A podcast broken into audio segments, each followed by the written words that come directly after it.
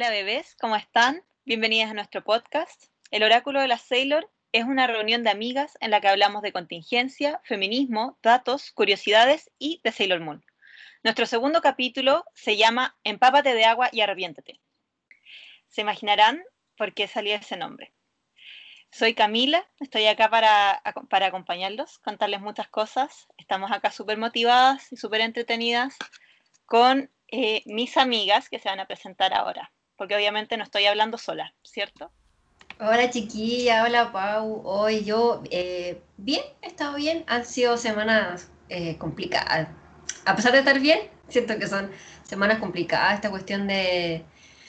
la cuarentena total, de tener que pedir salvoconducto y esas cosas, como me tiene, me ha sacado de onda. Pero bueno, se hace lo que se puede, con lo que se tiene. Hay salud por lo menos nosotros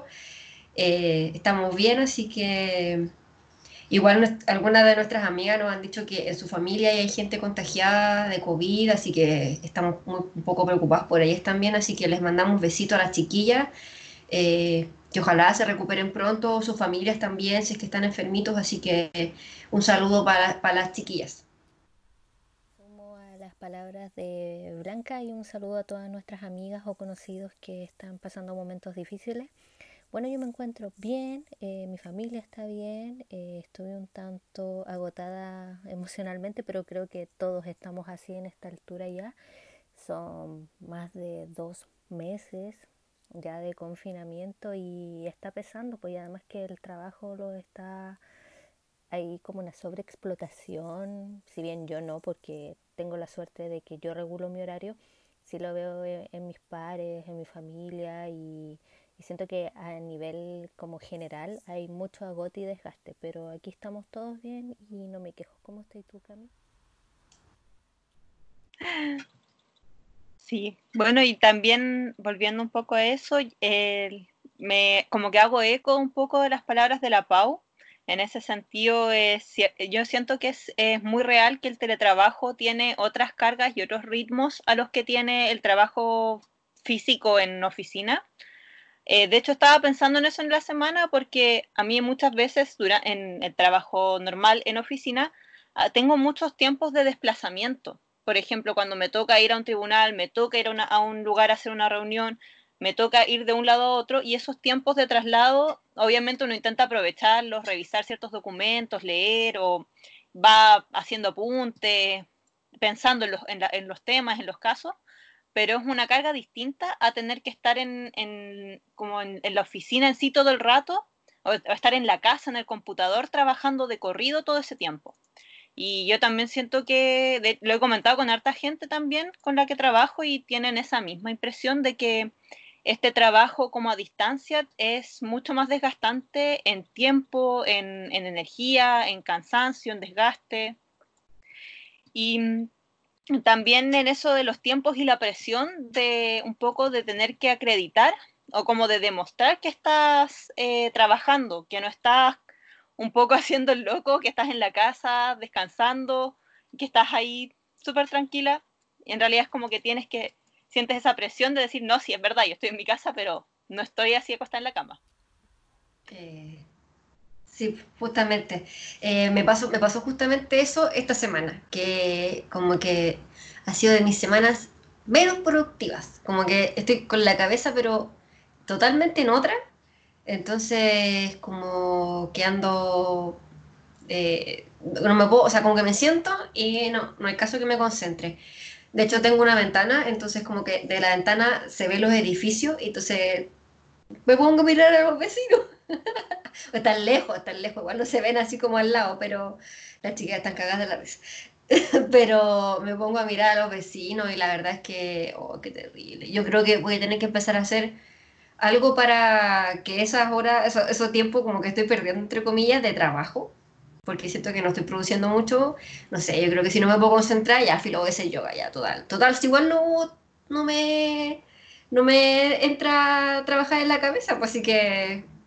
yo creo que eso voy a tener que empezar a hacer. ¿Ustedes qué han hecho para evitar como esos como tiempos muertos o de lapsus? Sí, no, eso es súper eh, fuerte, yo siento en ese sentido. Em, yo lo, he comentado varias veces un poco en el grupo de WhatsApp que tenemos y que tenemos con nuestras otras amigas, que es esta sensación, esa sensación como de agotamiento, como de que ya no puedes pensar, que ya es como que tuvieras una especie de como de niebla cerebral, no sé cómo decirlo, que te impide pensar, que te impide estar atento, que te impide como poder ver bien qué hacer y concentrarte, es algo que a mí me pasó harto cuando estaba preparando el examen de grado, como una especie de agotamiento mental y de, no solo como el, cansancio del, del, trabajo, del estudio, sino que también como una, por una situación eh, como continuada de la preocupación, del estrés y de la angustia de ese, de, ese proceso desgraciado, maldito, que menos mal se acabó, pero que un poco eh, veo qué es lo que pasa acá, porque acá en cierta medida también hay un proceso, o sea, no en cierta medida, totalmente hay un tema de incertidumbre, hay un tema de preocupación, de, angustia, de que no sabemos bien qué va a pasar en las próximas semanas, en los próximos meses. Y ese es como un estrés, una carga mental que nosotros hemos estado acarreando ya hace más, dos meses y medio. De hecho, eso estábamos comentando que llevamos más o menos dos meses y medio nosotras en cuarentena. No eran nada 40 días, nos engañaron. Eh, pero obviamente esa es una carga, un desgaste mental y psicológico que se va acarreando y que se va quizás profundizando y que se va sumando también a otros temas como no poder ver a la gente, no poder tener tus rutinas normales y que eso también se va sumando a este desgaste. No sé qué piensas, qué piensas tú, Pau, de este desgaste emocional. Este recordemos que esta es nuestra primera pandemia, entonces ninguna estamos preparadas ni sabemos cómo actuar, ni, ni hay un reglamento que te dice, oye, tenéis que actuar de esta manera o tienen que hacer tal cosa. O sea, yo creo que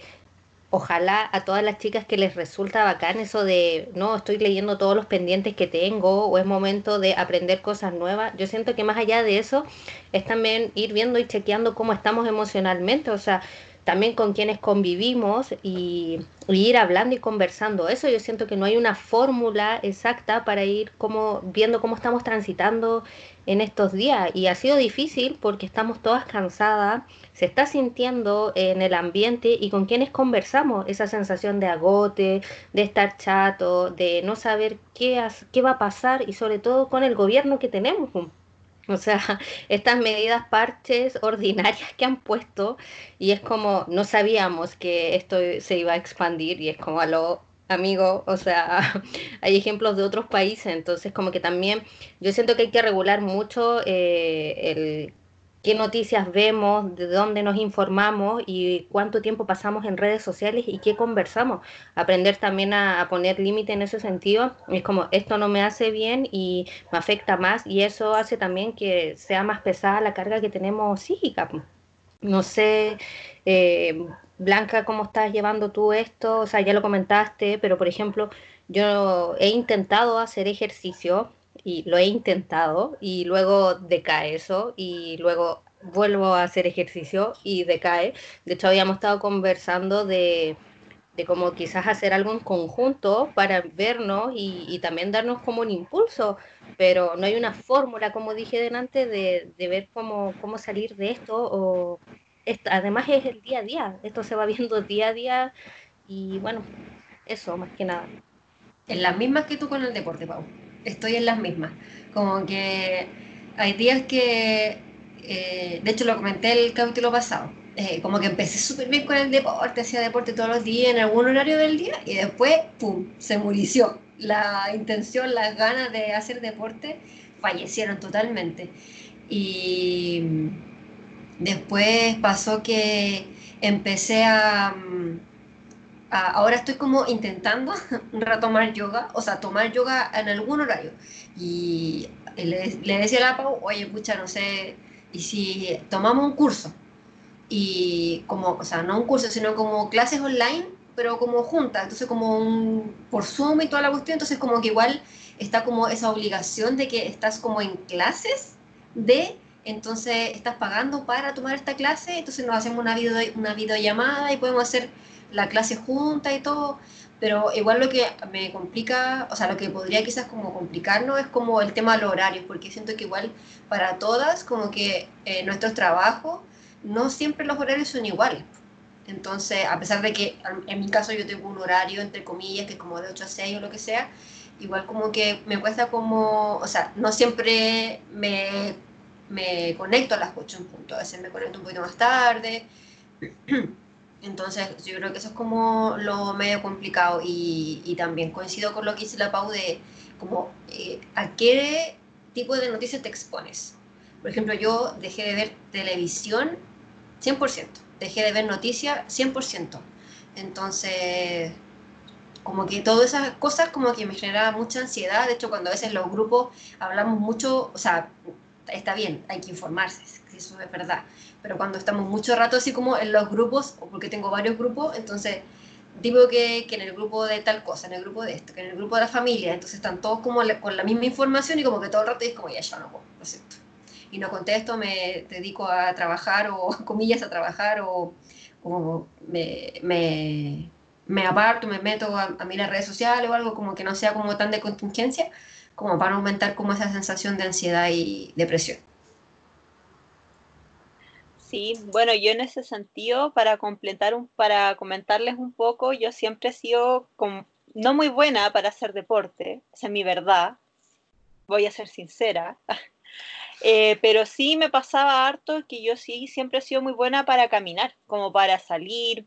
De hecho, es algo que me pasaba mucho en el trabajo, que me tocaba caminar de repente un montón, ir para un lado y para el otro también después en mi casa, yo no manejo, entonces también si necesitaba ir a comprar algo, ir a ver cualquier cosa, cualquier cosa, el tema era irse caminando o en transporte público, entonces también hay un tema como de, quizás no es, el, no es como el deporte o la actividad física de alto impacto, pero sí me pesa no poder salir a caminar como lo hacía antes, como caminar con esa calma, caminar hasta que me aburriera, hasta que me dolieran los pies, lo extraño, Nunca pensé que lo iba a extrañar, pero es verdad. Em, y también creo que es, un, es, complejo ponderar si te va a servir más como asumir, inscribirse o participar en una clase, como decías tú recién, o si nos va a servir más tener como esta libertad de horario de no tener como un horario fijo para hacer un deporte. Yo creo que es complicado ir, ir sopesando, ir viendo eh, qué nos va a servir más. Y también en ese sentido tenemos que ir viendo cada uno qué es lo que más le sirve. Y al final todos somos muy distintos y todos vamos reaccionando de distinta manera a todas las, distintas alternativas y a los distintos contextos en los que nos encontramos. O sea, ahí es como bien complejo para uno o para una decir esta es la solución. Pero ojalá si hay gente que puede hacer deporte o como ustedes chiquillas que quizás están más acostumbradas a hacer cosas, eran gente más activa que yo, no es muy difícil, es muy probable, que lo puedan ir implementando de a poco. Pero ahí, bueno, me alegra haber sabido un poco cómo han estado estos días, eh, cómo les ha ido, cómo llevan ya estas, todas estas semanas que llevamos de encierro. Así que eh, creo que sería ya un buen momento para poder seguir avanzando hacia la siguiente parte de nuestros temas. Hoy tenemos muchas cosas de las que queremos hablar con todos ustedes hoy.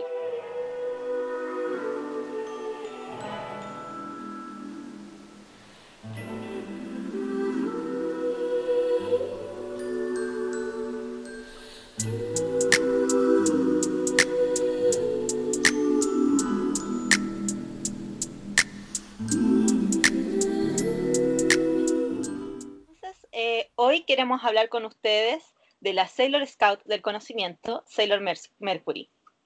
Amy Mizuno es la primera Sailor Scout que se encuentra con Sailor Moon, es la primera que se hace amiga de Serena, está a cargo del planeta Mercurio y sus poderes están asociados al agua. Amy es Virgo, es muy estudiosa y es un poco tímida. Y es una de las Sailor más queridas en Japón, ya que es una muy buena influencia para niños y niñas. Entonces, eh, en primer lugar, me gustaría saber ustedes, eh, chicas, qué opinan respecto de nuestra querida Amy, qué opinan de Sailor Mercury.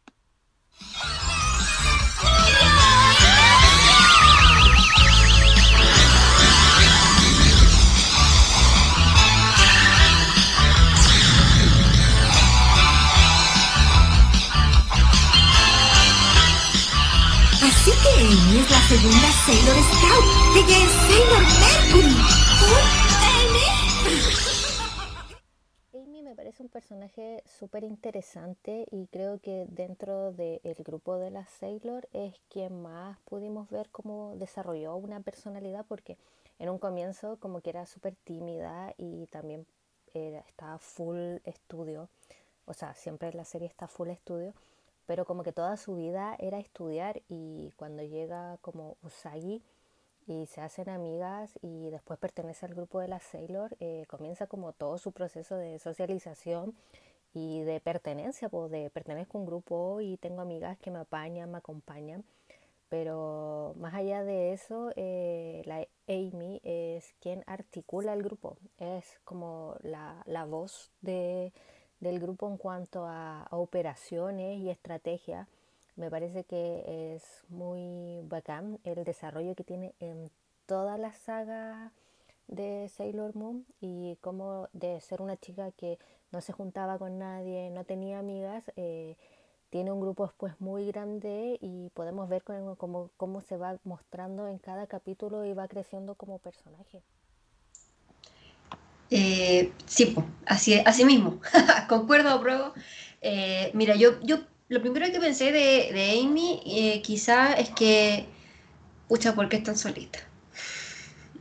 Como que me dan ganas de apapacharla, o sea, así ser muy serena y apapacharla y decirle, ya, Amy, así como, estamos juntas, no estás sola, amiga. Y, creo que quizás es como mucho de lo que le pasa como a, a estos chicos que, que, son como,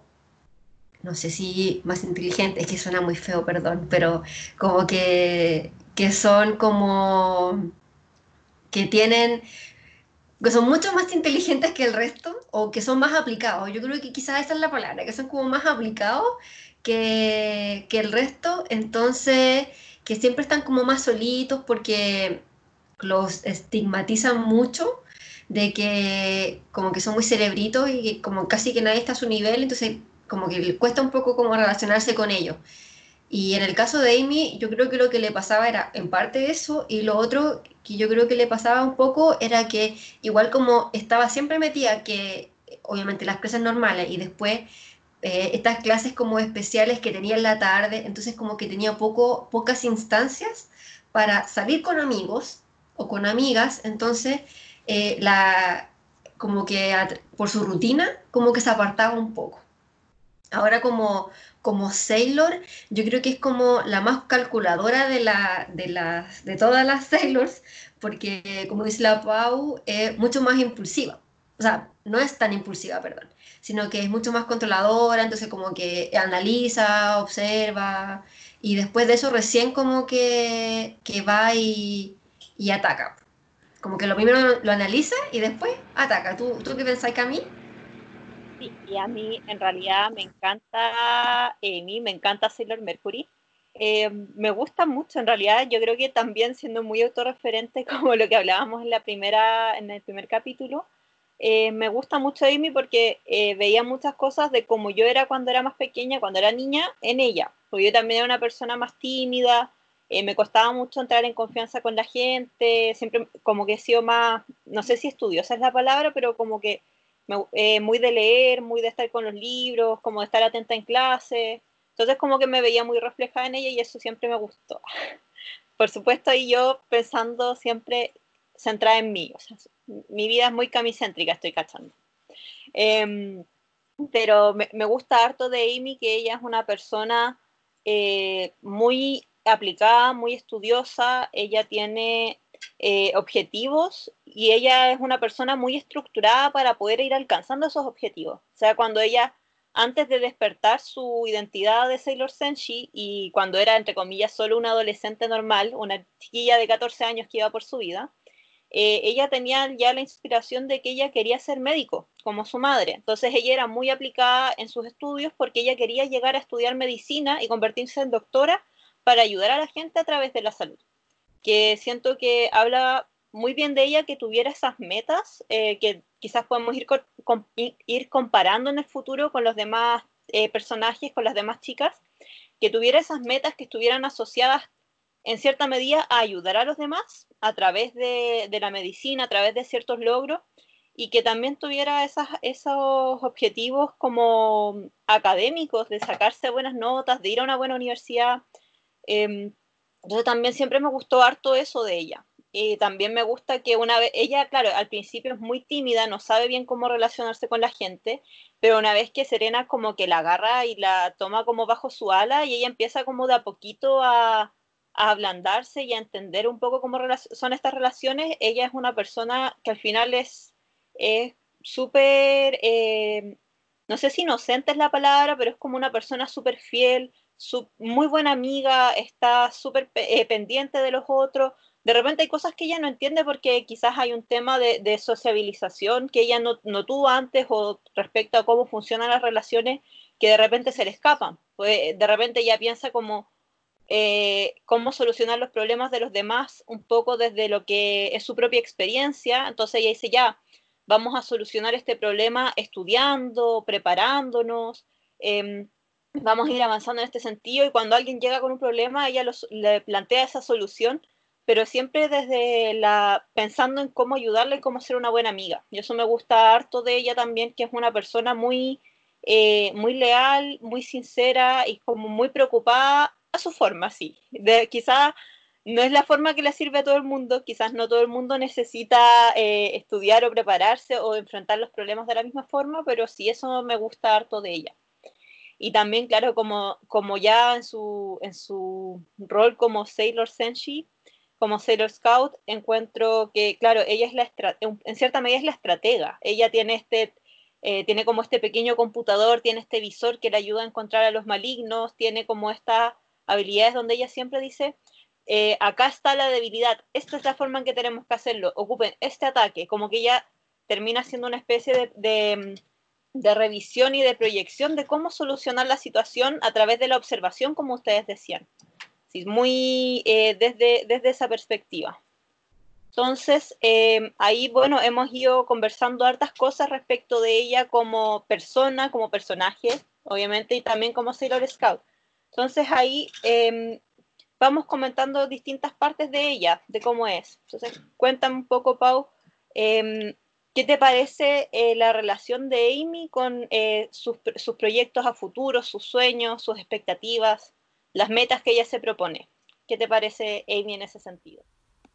Wow, eh, creo que Amy es muy madura, teniendo 14 años, ya tiene un objetivo súper claro que es ser médica, por ende tiene que sacarse la cresta estudiando para llegar a ese objetivo, pero eso va de la mano también porque tiene un modelo a seguir que es su madre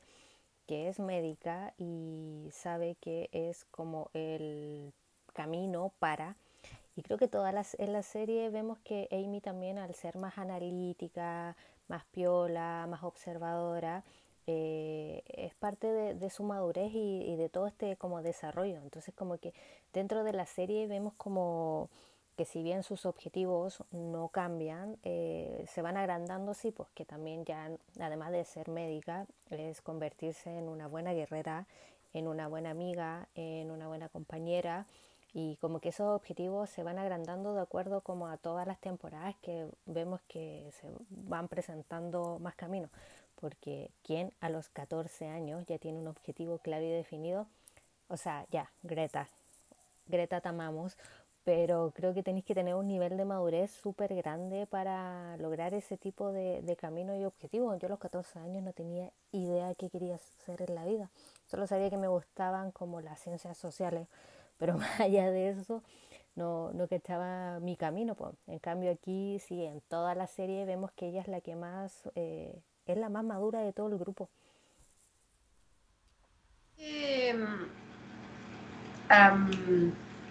Qué difícil la pregunta. Yo creo que sí, que sí, es, es, un buen, ella, ella en general sí es un buen referente,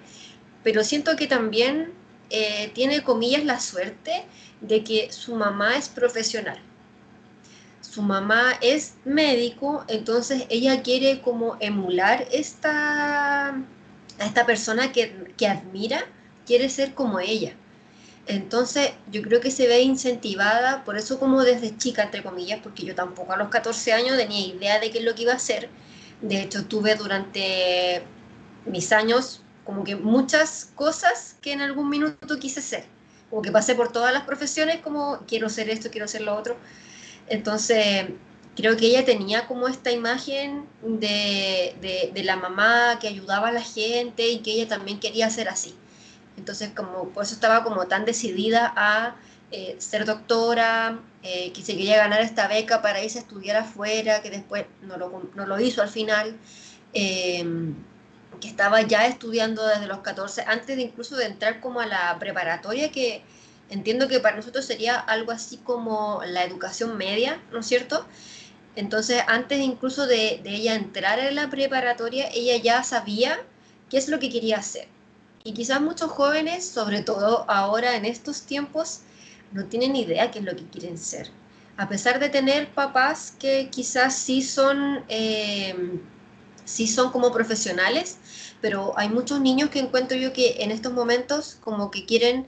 eh, romper con el modelo de el papá de que se saca la mugre o la mamá que se saca la mugre de, sol a sol y que casi que no los criaron casi que ellos o, que se criaron muy poco con los papás, casi que los criaron los abuelos, los tíos, cosas así. Entonces quizá en esta generación es un poco difícil que los chicos, al menos en Chile, se identifiquen como con Amy, eh, porque como que quieren romper las estructuras, siento yo.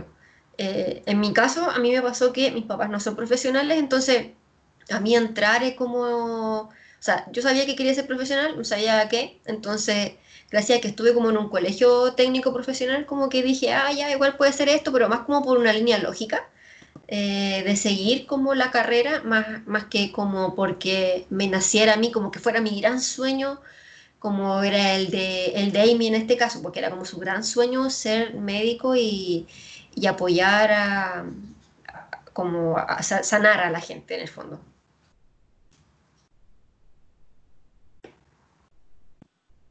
Sí, sabes que de hecho en ese sentido, em, a mí igual me llama la atención porque, eh, claro, yo estudié Derecho, pero mi papá también estudió Derecho. No venimos de una larga dinastía de abogados, lo empezó él. Pero eh, para mí el trabajo que él hacía era algo más concreto. Igual eh, se dedica a un área totalmente distinta a lo que me dedico yo y nuestras motivaciones yo creo que son súper distintas, pero sí para mí eh, en la carrera del el trabajo de un abogado era algo muy concreto y algo que yo ya en cierta medida conocía y yo igual desde muy chiquitita quería estudiar derecho y quería ser abogada. Así me siento muy, me siento más como Amy en este minuto. Em, pero claro, un poco recogiendo lo que decías tú, Blanca, yo creo que es, muy cierto en ese sentido que los, los cabros, la juventud del día de hoy, los niños que hoy están en el colegio, que están recién ahora saliendo de cuarto medio, eh, tienen una circunstancia totalmente o un contexto totalmente distinto al que teníamos nosotras cuando entramos o terminamos nuestros estudios o cuando terminamos el colegio. Y en varios sentidos yo creo que también hay un, hay un tema de como de cambio de sociedad y cambio de lógicas de mm, como culturales y económicas que no teníamos nosotras. Cuando nosotras salimos del colegio hace, no sé, 10, eh, 10 12 años atrás, eh, había un montón de áreas o de carreras que no eran tan eh, explotadas como lo son ahora o, que, o áreas que no existían. Pensando, por ejemplo, en un montón de temas que tienen que ver con el desarrollo de, Internet, no sé, pues hay hartos cabros que en este tiempo se han, hecho como carreras o trabajos estables eh, en estas áreas como, no sé si decir artísticas o artísticas de comunicaciones que tienen que ver con el Internet, pues los cabros que son youtubers, los que son instagramers, los que son tiktokers, eh, que también te hable como eh, un poco esta, esta posibilidad, un poco de, de alcanzar la fama, de alcanzar como la fama y la estabilidad, no sé si la riqueza es la palabra, pero como hacer un trabajo a través de algo que te gusta y que te interesa y que es novedoso y que obviamente nosotras cuando salimos del colegio jamás se nos habría ocurrido, sabes que me voy a dedicar a hacer video en internet. Y, y eso obviamente es como lo más explícito, pero también en, todo, en todas las otras dinámicas sociales y laborales que tenemos las han ido cambiando. O sea, eh, yo creo que ahora el, comercio internacional es mucho más fuerte, el trabajo como de, de redes de internet, eh, no sé, pues los trabajos de quizás de intérprete con otros idiomas que antes quizás hace 10, mm, quizás hace más tiempo, quizás hace 15, 20 años el chino no pegaba tan fuerte como hoy. Y hoy en día quizás un cabro que quiera dedicarse a estudiar chino y quiera ser intérprete en esa área tiene mucho más campo del que existía en otro tiempo. Entonces igual va como cambiando. Y yo creo que, y aparte de eso, yo creo que va sumado a un tema ya más local de Chile, de que sí, yo creo que a nosotros, eh, y también desde como todo lo que fue, desde los, como de los 90 quizás, los, los 2000, se nos vendió mucho el discurso de la educación como una forma de poder progresar en la vida y de poder lograr como cierta estabilidad y movilidad social, que a lo largo de este tiempo se, se ha ido, no sé si descubriendo es la palabra, pero se ha ido demostrando que no era tan así, que no era tan fácil llegar y estudiar y que tu vida se iba a solucionar. Había un tema eh, súper fuerte de desilusión con el sistema educativo. Los últimos prácticamente quizás 15 años lo hemos pasado con hartas eh, protestas en el ámbito de la, educación estudiantil, no sé, pues pensando desde el 2006 en adelante con los, la marcha de los pingüinos, después un montón de movimientos universitarios que han ido cambiando un poco cómo nosotros vemos la educación, cómo nos relacionamos con la educación y cómo nosotros nos vamos em,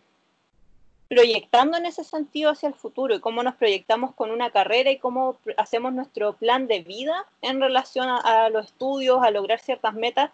que antes, cuando nosotras éramos niñas, quizás no se cuestionaban. Y yo creo que hoy día los cabros sí se los están cuestionando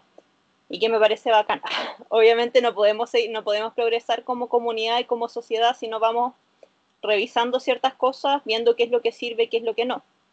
Y en ese sentido, no sé, eh, yo creo que igual el tema de los estudios tiene una importancia eh, bien grande, el tema de, ser aplicado, de ser responsable. Em, pero no sé ustedes eh, qué, importancia le ven a los estudios quizás eh, ahora, volviendo un poco a Amy, eh, como la importancia que le podemos ver en el desarrollo de su vida, en el desarrollo de nuestras vidas, como qué importancia le podemos dar a, a, la educación, a los estudios en sí. Yo creo que igual es importante estudiar, a pesar de que no nos garantiza, por así decir, eh, el, éxito o la riqueza, que quizás es como la panacea o como esto que es como la máxima que uno puede como alcanzar eh, para algunos. Eh, yo creo que siempre es importante tener algo con lo que, con lo que afirmarte. Porque, no sé, por ejemplo, si no estudia, a lo mejor, o sea, eso te puede generar muchas, a menos a mí, es que yo soy una persona que soy muy como, que necesito estructura y que necesito como tener una base sobre la que, sobre la, que construir mi casa, ¿cachai? Como, como algo así. Entonces, siento que me sentiría muy en el aire, yo personalmente, si no tuviese una profesión, una carrera, si no hubiese estudiado algo. Entonces, porque si no, como que al final casi que la vida te va llevando como una oportunidad, por ejemplo. Si no hubiese, si no hubiese estudiado, a lo mejor estaría, eh, estaría haciendo, o sea, quizás no hubiese conocido a las chiquillas, eh, porque no hubiese podido entrar a la universidad, por ejemplo, eh, y no hubiese conocido a la amiga que me llevó a conocer a este, a este grupo. Que me, entonces, siento que, que es súper importante como tener una base, aunque sea una base técnica, de algo que estudiar, eh, yo creo que eso, eso para mí sería como algo, como algo importante. Ahora, ¿cuál es la importancia que le das al estudio dentro de como tu vida o dentro de, por así decir, como de tu calendario, de tu día y eso? Eh, en mi caso, a mí no me gustaba estudiar y creo que todavía no me gusta estudiar. No sé si algún día me va a gustar estudiar, pero sí me gustaba prestar mucha atención a las clases. Entonces, yo prestaba atención a las clases, tomaba mis apuntes y al momento de de estudiar, eh, repasaba, simplemente repasaba mis apuntes y qué sé yo, y no tenía que sentarme como horas y horas y horas y estudiar, al menos en el colegio. Después ya en la universidad cagué porque como mi colegio era técnico, perdón la,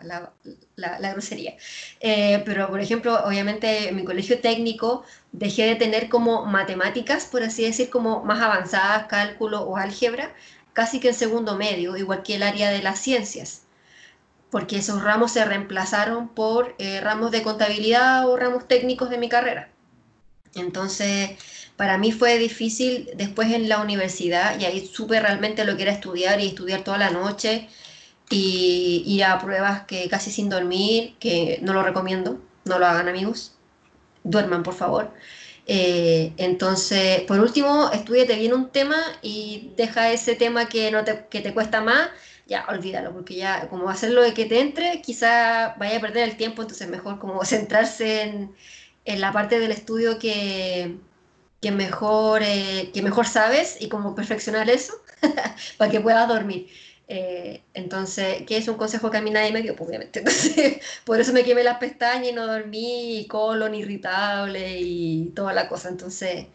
em, yo creo que ese sería como mi, mi, mi análisis respecto a la, a la, importancia del estudio. Ah, lo otro, em,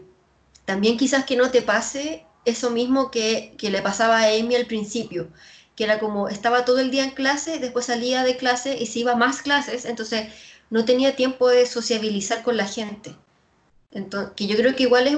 algo muy importante como para todos y Amy se dio cuenta durante la serie que tener amigos era, era bacán, en el fondo, como tener a alguien en quien confiar, alguien con quien conversar, alguien eh, a quien quizás contarle lo que lo que siente, así que yo creo que esa es como, como la idea. Al igual que la Blanca, yo también estudié en un colegio técnico, así que muchos de los ramos que son como los normales eh, fueron como cambiados un poco para introducir estos ramos de, de los cursos técnicos y cuando entré al primer año di bote. O sea, tuve que estudiar demasiado para ponerme como al nivel en biología y en otros ramos porque yo jamás, a mí jamás me pasaron esas cosas. Entonces como que fue todo, fue, fue estresante. Debo reconocer que fue demasiado estresante eh, crear nuevas rutinas de estudio, estudiar el doble, porque todos era como, no, si esto me lo pasaron en cuarto medio. Y yo en cuarto medio fui a un colegio técnico de párvulo, entonces no, no, claramente no me pasaron nada de esas cosas. Así que me tuve que exigir más y, y ponerme día muchas cosas. Mm, ¿Qué más? Eh, más allá de eso, eh, siento que en Chile eh, estudiar es demasiado caro y es un bien. Tú tienes ya un bien con tu carrera. Y creo que aún en las familias más tradicionales te inculcan mucho el que tenés que tener una carrera universitaria o no vaya a ser nadie. Y hay carreras técnicas que son muy bacanes y que la gente no, no las pesca. Y siento que más allá de que tengáis que tener una carrera, eh, tienes que hacer algo que a ti te guste, porque hasta el día de hoy tú escuchas hay gente que estudió algo porque le genera lucas y no por algo que le guste o le movilice y creo que eso es fundamental en la vida, es trabajar en algo que a ti te guste y te genere pasión. Y bueno, con las chicas, como comentó la Blanca, nos conocimos en los talleres del Club de Té y así que nosotras siempre seguimos en formación constante. Paso el dato que el Club de Té todos eh, los meses hace una formación distinta y nosotras desde hace un tiempo tomamos todos los viernes eh, talleres. Y es súper importante en mi vida el estudiar, el investigar y el seguir perfeccionándome para mí y por mí o sea, claramente también por mi carrera, pero es porque eh, a, mí me gustan otros temas y sigo formándome. De hecho, con la Blanca estamos en una formación ahora y no tiene mucho que ver con nuestras carreras, pero creo que siempre tiene que haber algo que te movilice y te siga generando cosas. Claro, Pau, ahí yo creo que hay algo muy interesante que mencionas al final. Em, para terminar un poco con lo que estábamos hablando de Amy, después podemos seguir hablando de, todo lo que es el estudio, que es de lo que es estudiar, que es súper importante y hay distintas cosas ahí que podemos comentar. Y que respecto con, y también con lo que decía Blanca hace, un po, hace poquito, respecto a eh, cómo Amy era una persona bastante eh, cerrada en sí misma, que le costaba relacionarse con los demás, que era una persona un poco más tímida y también que esto se veía quizás un poco fomentado o claro, que lo, lo gatillaba, que ella se enfocaba y priorizaba sus estudios por sobre cualquier otra cosa. Y también eh, daba cuenta de que, claro, ella iba a clases en la mañana, tenía sus clases de jornada completa, las niñas allá almorzaban en el colegio, así que sabemos que tenía clases en la mañana y en la tarde, y después ella salía de clases y se iba como una especie de, no es un preuniversitario en sí, porque no, no creo que exista la misma lógica que acá, pero iba a otras clases especiales para poder seguir estudiando. Entonces, también quizás en cierta medida esta lógica del estudio a Amy le era súper funcional para mantenerse dentro de lo que era su, eh, su zona de confort, su zona donde ella no se donde ella sabía que era inteligente, sabía que era aplicada, tenía estas estructuras de estudio, tenía también, como decía la Blanca, una mamá que era profesional, que, que era un modelo a seguir, una inspiración, eh, y por otro lado tenía toda esta área como más de, social de relacionarse que no la tenía tan desarrollada y que pero que ella podía como en cierta medida disimularlo enfocándose solo en estudiar. Y que también creo que es algo positivo como el quizás el mayor impacto que tiene Serena cuando se conocen es que la saca de lo que ella está acostumbrada y la obliga a como desarrollarse en otras áreas que ella no había que ella quizás había dejado de lado quizás por un poco de miedo, por falta de confianza en sí misma, porque al principio cuando ella la vemos es una chiquilla que es, eh, no está segura de hablar con las demás personas, no se siente em, con esta confianza de poder, de poder acercarse a los demás. Entonces yo creo que ese es un tema que eh, quizás va un poco de la mano y que quizás no podemos dejar de lado cuando hablamos de Amy, especialmente pensando en cómo ella ingresa al grupo, cómo ella hace sus primeras, sus primeras apariciones como una chica eh, muy cerrada en sí misma. Entonces, ahí para poder ir viendo un poco, eh, ¿qué opinan ustedes ya más de la personalidad de Amy, desde, desde, esa, desde ese punto? Eh, desde el primer capítulo, o sea, cuando ella aparece, es una chica extremadamente tímida y lo que ven los demás, y el comentario era casi como que ella era pesada, ¿cachai? Entonces como que nadie se daba el tiempo de acercarse a ella y conocerla, sino que era como esto, esto desde afuera. No, ella es la que tiene las mejores notas y, es una pesada. Y eh, pasa mucho eh, en nuestra sociedad de que la gente se deja llevar mucho por la apariencia y mm, no se dan el tiempo de conocer, preguntar o consultar. Entonces llega esta loquilla de la Serena y a conocerla y le rompe todos los esquemas, pues Amy. Eh, más, más, allá de, de, como de no socializar,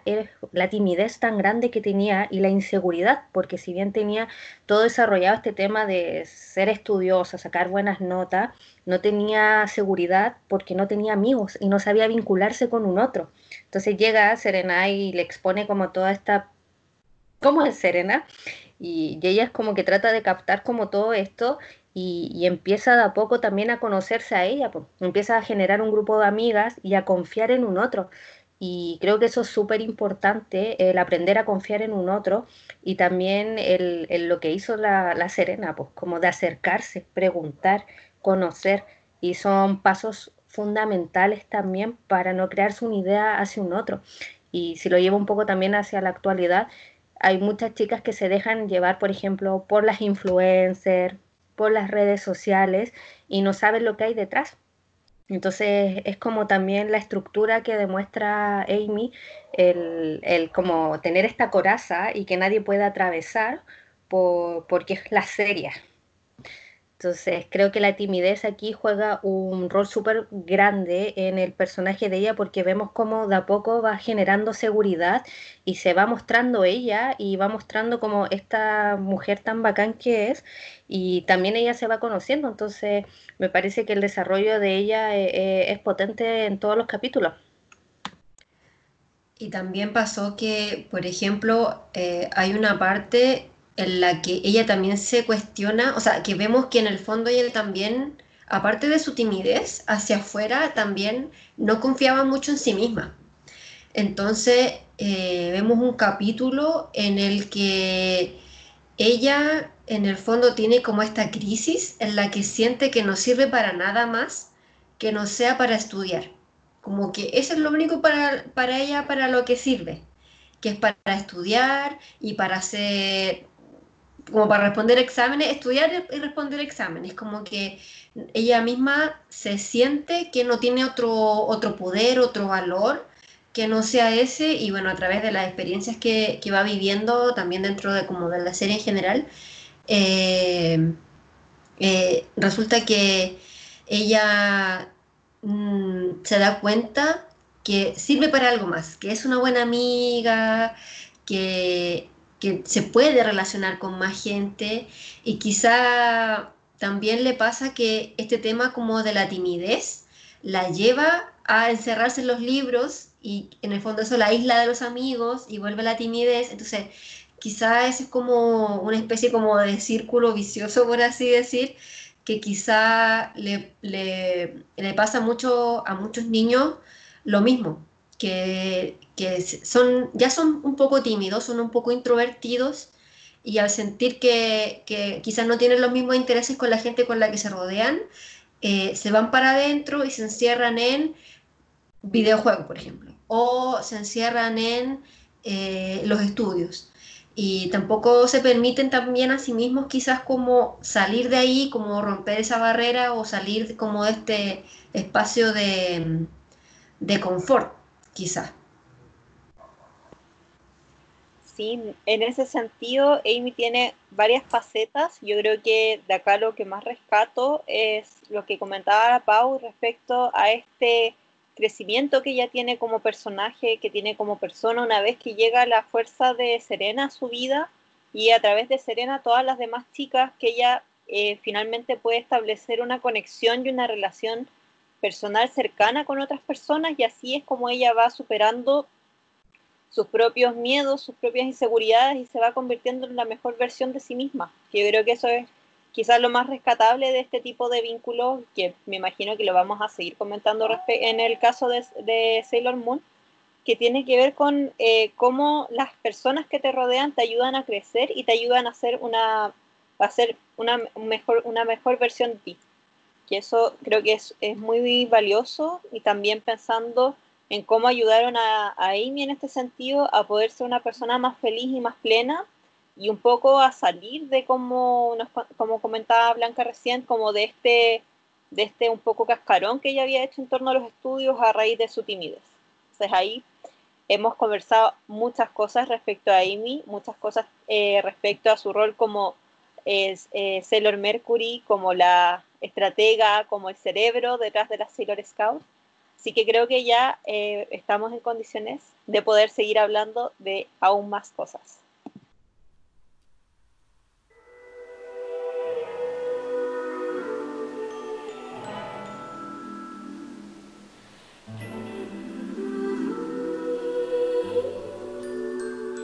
Y en realidad, eh, un poco con lo que estábamos comentando ahora, especialmente al principio, eh, en este contexto de cuarentena, eh, varios de los chicos, de las chicas, de los niños de este país están teniendo sus clases de forma remota, los universitarios también. bueno, nosotros también tenemos así instancias de aprendizaje de forma remota. Entonces nos surgió la duda, ¿cómo serían las Sailor Scouts si estuvieran en un contexto de, tele, de telestudio? Hablamos harto del teletrabajo en muchas instancias, pero ¿cómo sería ahora esta instancia de telestudio? Yo, la verdad, lo estábamos comentando recién, me imagino perfectamente a Amy con tres pantallas de computador, con clases simultáneas, tomando apuntes y vuelta loca, tratando de aprovechar todo el tiempo y cada minuto del día para poder aprender, estudiar y aplicarse de la misma forma, sino más, a como lo estaba haciendo en una instancia eh, normal.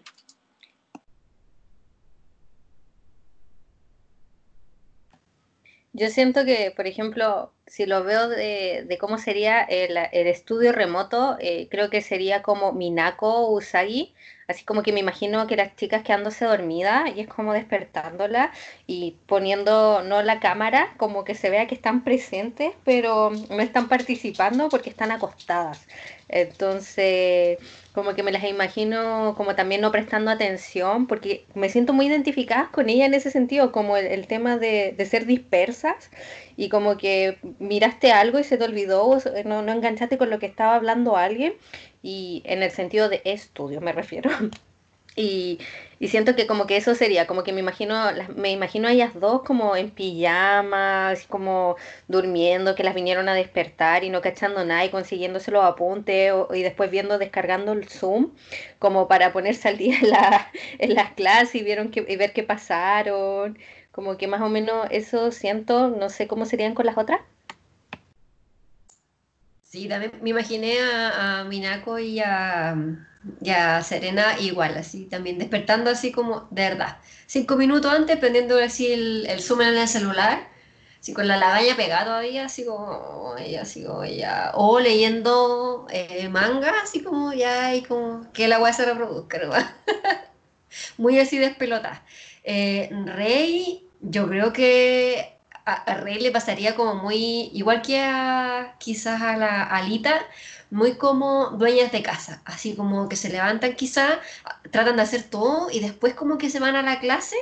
o como poniendo la clase, es que igual lo vimos a mucho a, Rey como, como era en clases ella, porque como estaba en otro colegio, entonces no la vimos mucho cómo actuaba en el colegio, pero en función de cómo es su, como su vida en el templo y todo el tema, yo me la imagino así como levantándose temprano, eh, saliendo a barrer las hojas del templo quizá, eh, sirviendo el desayuno al abuelo y, después recién como pudiendo enchufarse en la clase. Eh, probablemente, no sé, si, yo creo que a tiempo, porque encuentro que Rey es como responsable, pero quizás, claro, tendría que como que dejar todo eso listo antes de poder como entrar a la clase como, como bien, así como porque igual pues si va a estar en la casa, entonces probablemente va a tener que hacer almuerzo entre medio de las clases, así como almuerzo para ella, para el abuelo y, y como quizás estar en, encargada de todo. Y quizás Lita, me tinca que Lita va a dejar almuerzo hecho en la noche, muy abundante, igual que el desayuno, cosa de que en la mañana levantarse, hacer aseo, eh, desayunar y después ponerse a, a, a tomar la clase y y obviamente yo creo que pegaba mirando las camaritas de los compañeros de Zoom y hoy es tan guapo, se parece a un chico que, me rechazó. Así me la, me la imagino yo. Ay, me encanta Lita ahí con, ay, es igual a mi senpai. la imagino eh, clarito. Igual Lita tenía el tema de que ella no era tan, tan aplicada, como que ella... Em, le iba bien cuando después ellas hacen sus sesiones de estudio y como que ahí empieza a repuntar, pero no es, no es una chiquilla tan estudiosa. Yo igual me la imagino en este contexto como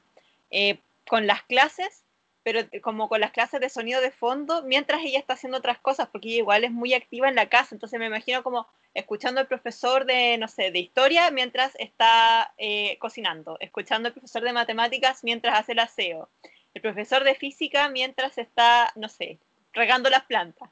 Pero me, encanta igual esta, esta idea de, de Lita como enamorada de sus compañeros mirándolos, porque es cierto que esa chiquilla es seca para quedarse pegada con cualquier cabro, cabro bonito.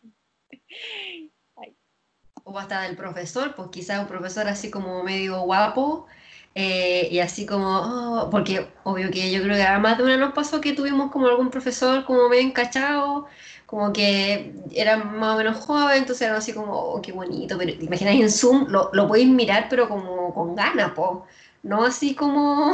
no piola, sino que podéis estar así como pegada así en la pantalla, así, es tan hermoso.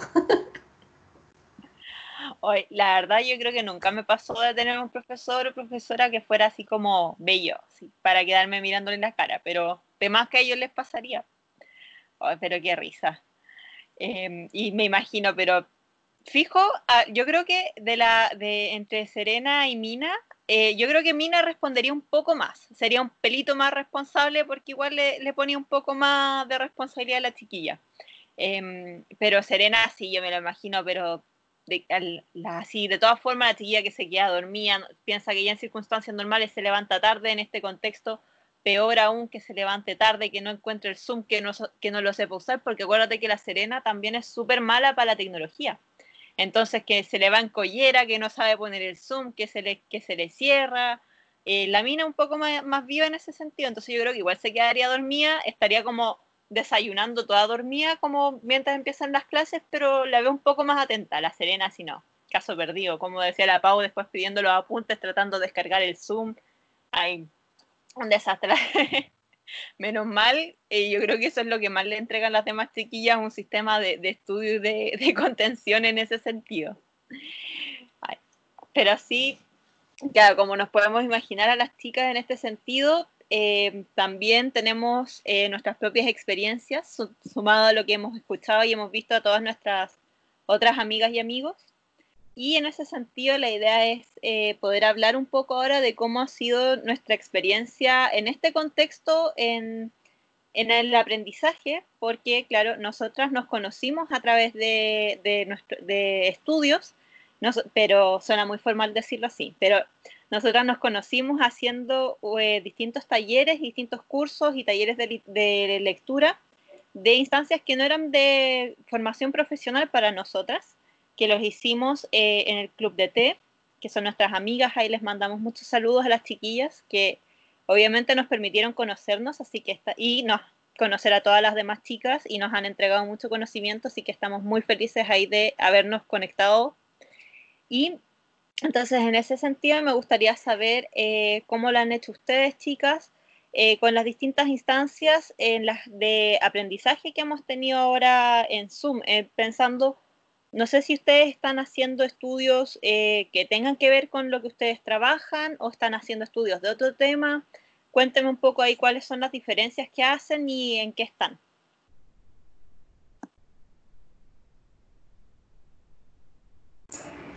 Eh, pucha, la verdad es que en mi caso, aparte de, bueno, porque siempre estamos tomando talleres del club de té. Entonces, aparte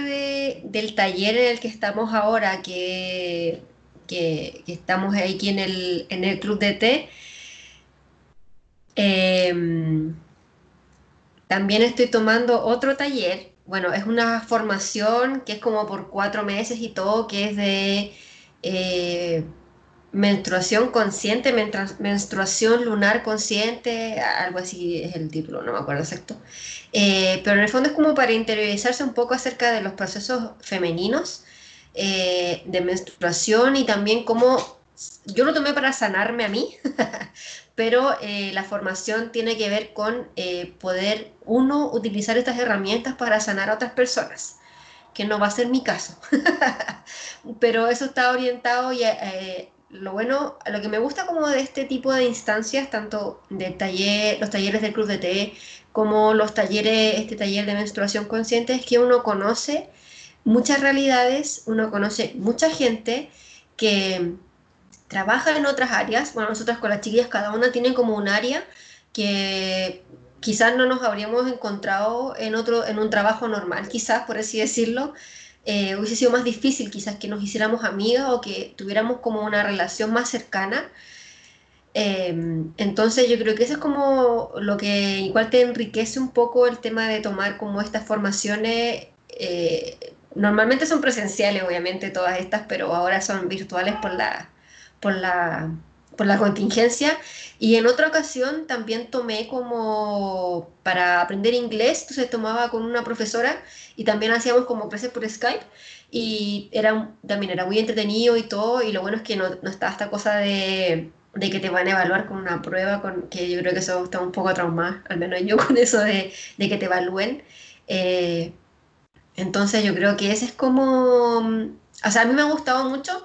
y recomiendo tomar cosas que no son principalmente de, como de tu formación.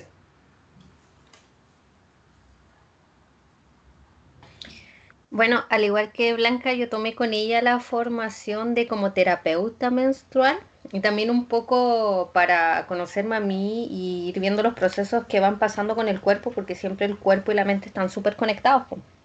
Y no sé si lo ocupe con otras personas, pero por lo menos una herramienta súper eh, importante que tenemos en este momento, que es el conocernos.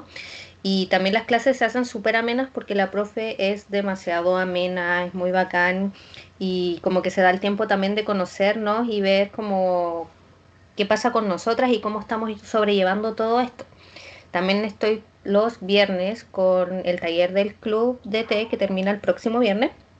y también eh, ahí vamos generando vínculos, porque al final como que nos vamos repitiendo todos los talleres entre todas, entonces como que es el mismo grupo tomando, cambiando de módulo constantemente.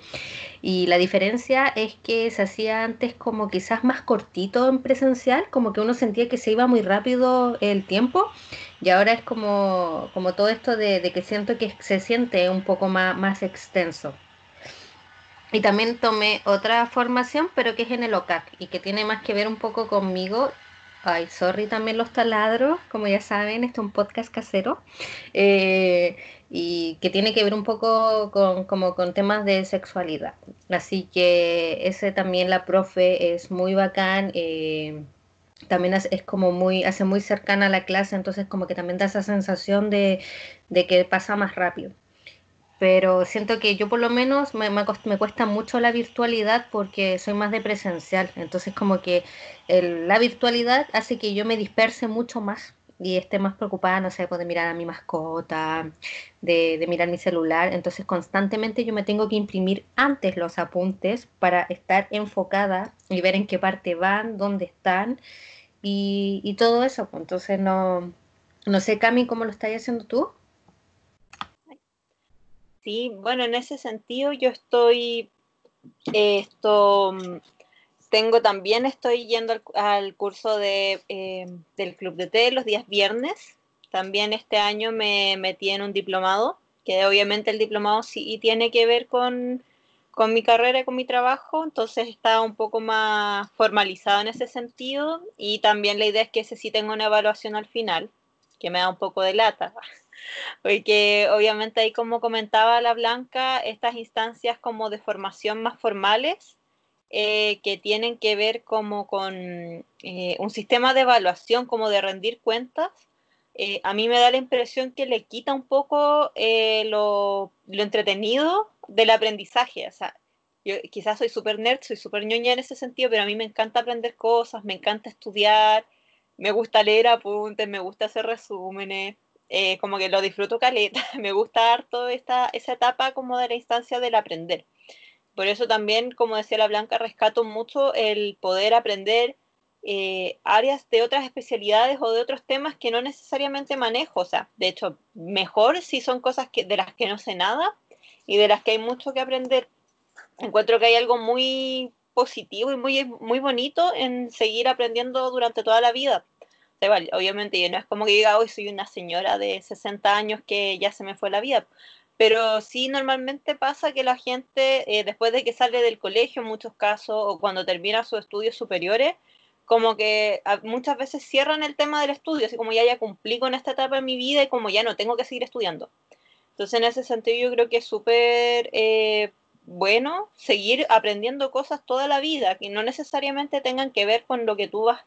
en lo que tú trabajas, sea como una profesión o sea como un oficio o que tenga que ver con tu, desempeño laboral, sino que, no sé, hacer un taller de cuáles son los pájaros que viven en la región metropolitana, aprender a hacer un taller de dibujo, eh, no sé, ir a hacer un curso de, salsa, de yoga, de hacer talleres como de cocina, ir aprendiendo distintas cosas, eh, sean más o menos teóricas, siento que es algo muy bonito, es muy positivo y que te aporta un montón a ti como persona y en tu desarrollo personal para hacer una, para hacer una, mejor, una mejor versión de ti mismo. Entonces lo encuentro bacán poder ir aprendiendo y en ese sentido yo quiero seguir haciéndolo por siempre. Y como decían las chiquillas, ahí em, he podido sacarle harto jugo, ahí ya como haciendo la separación de lo que es el, con el diplomado, eh, con los talleres del club de té que no tienen mucho que ver con, en general con, la, con mi trabajo entonces, en ese sentido, siento que me entregan otra perspectiva, otras lógicas. Obviamente, cada profesión tiene sus propias formas o estructuras mentales y es bacán poder salir de eso un poco y verlo desde otra perspectiva. Y igual como dice la Pau, a mí me pasa que en, estas instancias más eh, digitales, como a forma de, de video, se me, a veces se me va la onda también, como que me cuesta pero es algo que a, mí en general siempre, a pesar de que me gusta mucho estudiar y me gustan mucho las clases, no puedo estar concentrada tanto tiempo de corrido. Entonces, yo, o sea, yo podría perfectamente estar un día entero estudiando, pero no puedo estar todo el día de seguido estudiando. Tengo que hacer breaks cada cierto tiempo. Y que eso igual es un tema eh, en general que, que eh, tenía en instancias de como de clases o de talleres de cualquier tipo que después de, generalmente es como cerca de la hora y a mí como que me cuesta empezar a ir a las ideas, se me van y necesito distraerme un rato para después retomar. Y ahora en las clases digitales me ha pasado harto que las clases se terminan un poco a veces alargando, también como la gente ya no está en la, necesidad de volver a su casa, entonces es como, hoy si igual se alarga un poco más el taller eh, o nos atrasamos, eh, no es tan complejo a como era antes que nos juntábamos físicamente. Entonces, como, y también como que la gente, eh, como estamos tan separados físicamente, que ya no tenemos tanta conversación como con nuestros compañeros de oficina, de trabajo, cuando íbamos a comprar, como que aprovechamos estas instancias donde nos juntamos para conversar un poco entre todos, entonces se alarga aún más la instancia de, como de, de la clase. Y eso a mí me, yo creo que me ha jugado un poco en contra este tema de la, de la longitud de la duración de, la, clase. Y eso ahí yo creo que me, ha ido haciendo como un, pequeño peso en ese sentido. Em, no sé ahí chicas si eh, ustedes han tenido algunas otras eh, experiencias, si notan esta diferencia entre hacer talleres o cursos que tengan que ver con, con su profesión, si notan la diferencia entre tener clases que tienen o no una nota, cómo ha sido su relación con, estas instancias quizás, o cómo esta diferencia entre un aprendizaje más formal, como más evaluado, y un aprendizaje más como por lo entretenido de aprender. No sé si también han sentido esa diferencia, si también la, les hace sentido a ustedes.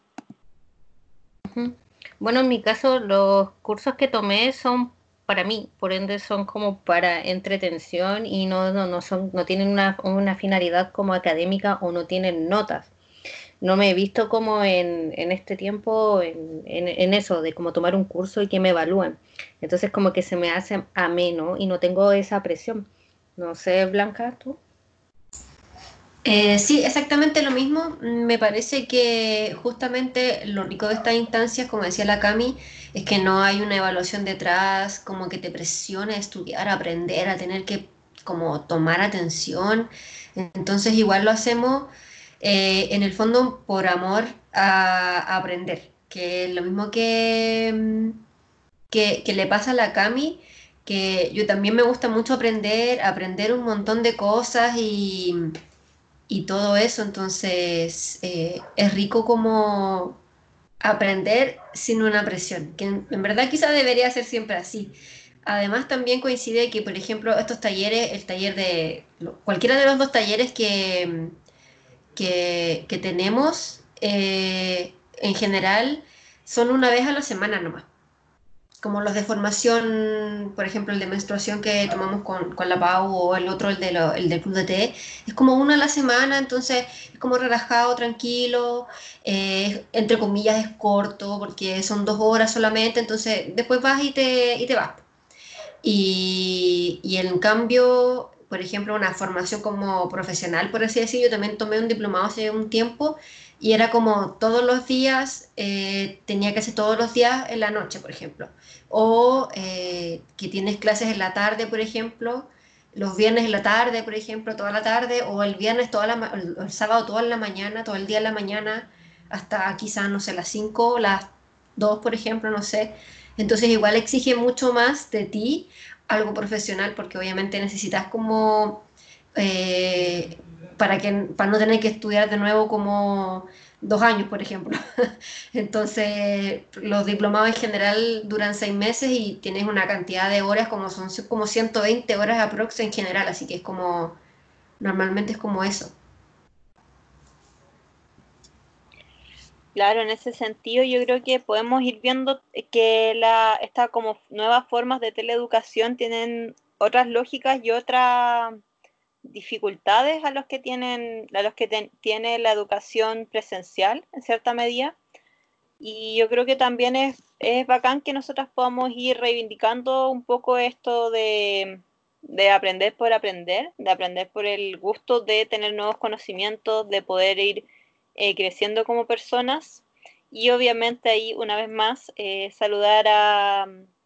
al Club de Té, que fue la forma en la cual nosotras nos conocimos. Muchas gracias a ustedes, chiquillas. Entonces, eh, como ya hemos hablado de muchas cosas, eh, para ya dejarles las orejas tranquilas y que ustedes puedan seguir haciendo todas sus cosas, nos gustaría ir cerrando ya con nuestras recomendaciones para que ustedes, de parte de nosotras para ustedes, para esta nueva semana.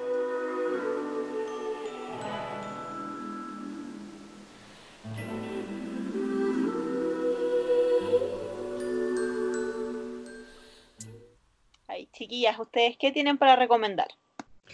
Yo esta semana voy a recomendar Beastar, que es una serie eh, manga que está en Netflix, solamente la primera temporada, y habla de una sociedad que está construida por animales, pero es como si fueran humanos.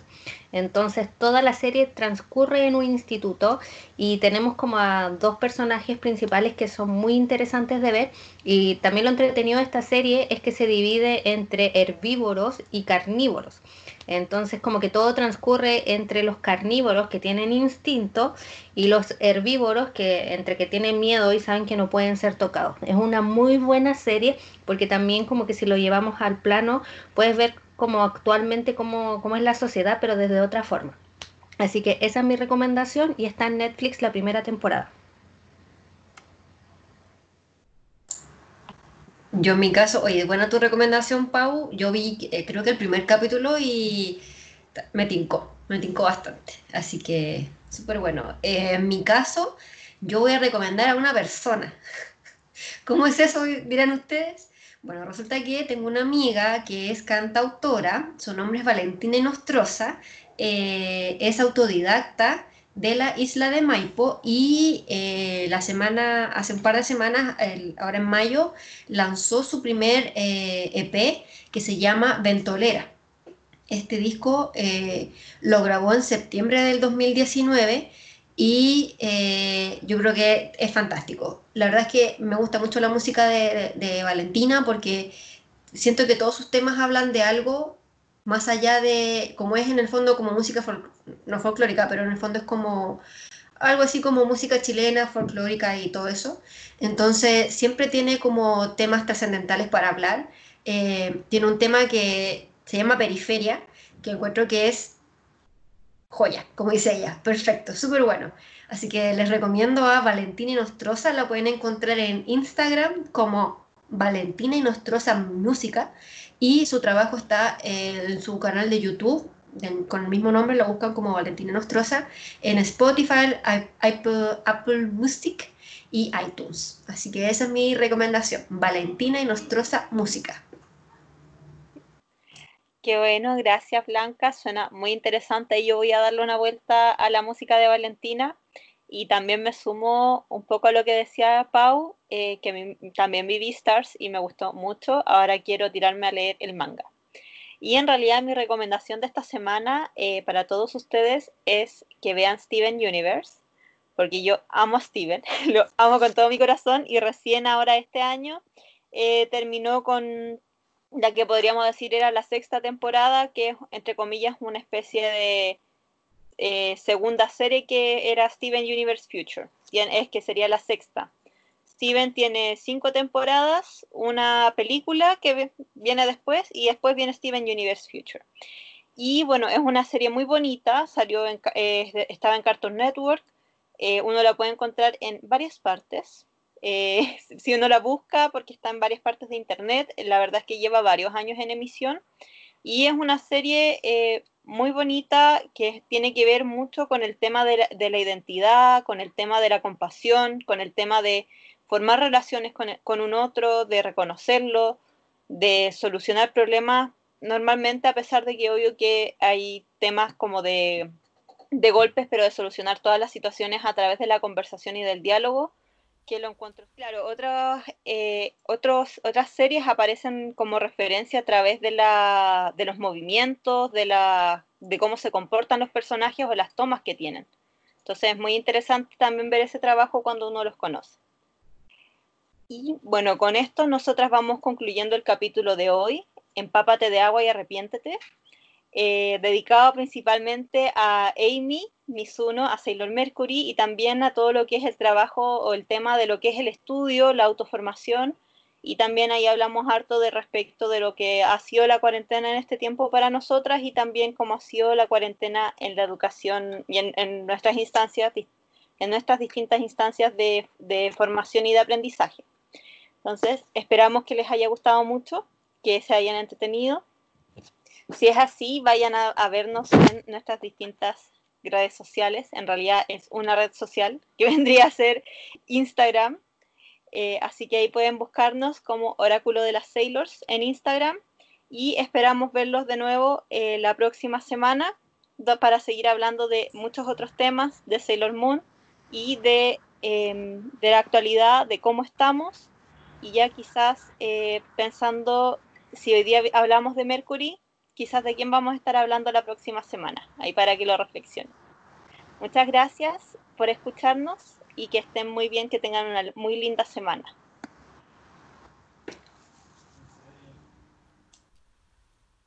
Ah.